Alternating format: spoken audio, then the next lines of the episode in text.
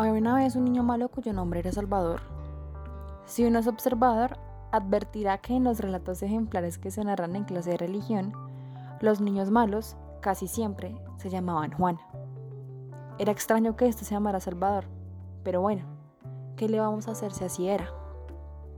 Otra cosa peculiar era que su madre no estuviese enferma, que no tuviese una madre piadosa y tísica que habría preferido yacer en su tumba y descansar por fin, de no ser por el gran amor que le profesaba a su hijo y por el temor de que, una vez se hubiese marchado, el mundo sería duro y frío con él.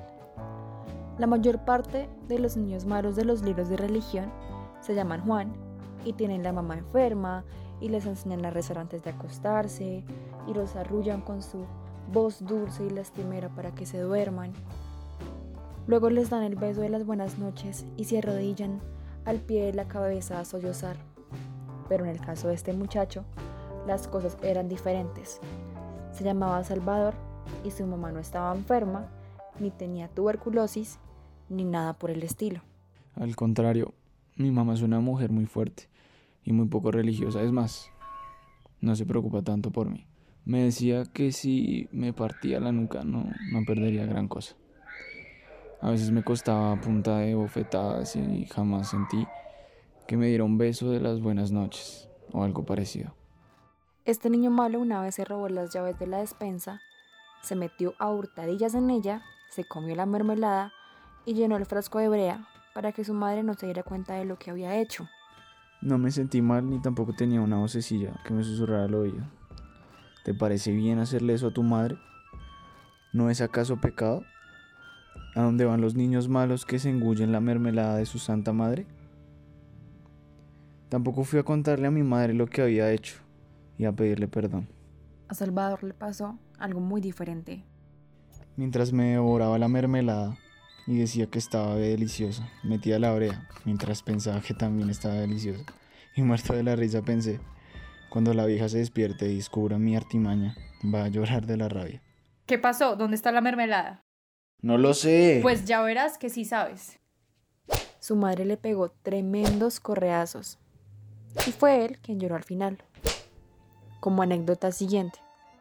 Una vez encaramó a un árbol de manzana del granjero Thomas para robar algunas manzanas. Cuando robaba las manzanas la rama no se quebró. Tampoco me caí ni se me quebró el brazo. Ni el enorme perro del granjero me destrozó la ropa, ni languedecí en su lecho de enfermo durante varias semanas, ni me arrepentí, ni tampoco me vuelvo bueno. Me quedé esperando al cachorro y cuando este trató de atacarme, le pegué un ladrillazo. Qué raro. Nada se acontece en esos relatos sentimentales, de lomos jaspeados e ilustraciones de hombres en levitas, sombrero de copa y pantalones muy cortos, y de mujeres con vestidos que tienen la cintura debajo de los brazos y que no se ponen aros en los miriñaques. Nada parecido a lo que sucede en los relatos de las clases de religión. Bueno, continuando con las historias de este joven. Una vez le robé un cortaplumas al profesor. Temía ser descubierto y castigado, así que se me ocurrió meterlo en la gorra de Enzo Gómez. El pobre hijo de la vida Gómez. El niño sanote, el niñito bueno del pueblo, el que siempre obedecía a su madre, el que jamás decía una mentira, al que le encantaba estudiar y le fascinaban las clases de religión de los domingos. Cuando se cayó la navaja de mi gorra, solo podía agachar la cabeza y sonrojarme. Me sentí culpable. El maestro ofendido me acusó del robo y ya iba a dejar caer la vara de castigo sobre mis hombros temblorosos cuando de repente apareció una señora juez de paz de peluca blanca, para pasmo de todos, que dijera indignada. No castigue usted a ese noble muchacho, aquel es el solapado culpable. Pasaba yo junto a la puerta del colegio en el recreo, y aunque nadie me vio, yo sí fui testigo del robo.